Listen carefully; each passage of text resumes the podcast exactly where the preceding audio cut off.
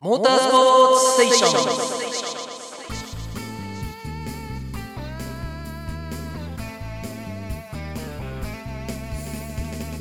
1996年の第19回大会。スーパーバイク3年目となりかつてのように世界グランプリを戦う外国人ライダーが主役で登場することなくワールドスーパーバイクを戦う外国人ライダーと世界グランプリを戦う日本人ライダーが主役にとって変わった。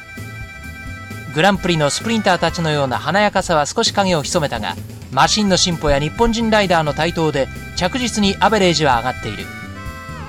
刑事予選でトップタイムをマークしたのは川崎のゴバートだったがスペシャルステージでアーロン・スライトがポールポジションを獲得。予選2位に伊藤真一予選3位に羽賀健介そしてゴバートは4番手タイムにとどまった。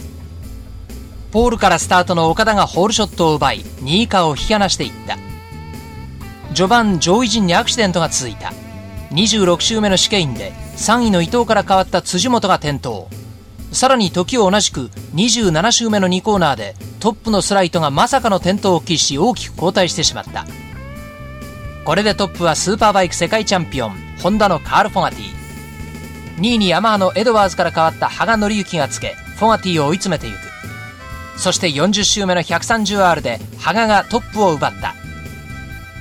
トップ争いはライダー交代を終え今度はエドワーズを青木が追い上げ59周目のヘアピンで逆転に成功。この戦いは次の交代でも行われ先行するフォガティをもう一度追い詰める羽賀。そのプレッシャーに負けてしまったのかフォガティは102周目のヘアピンで転倒自滅してしまった。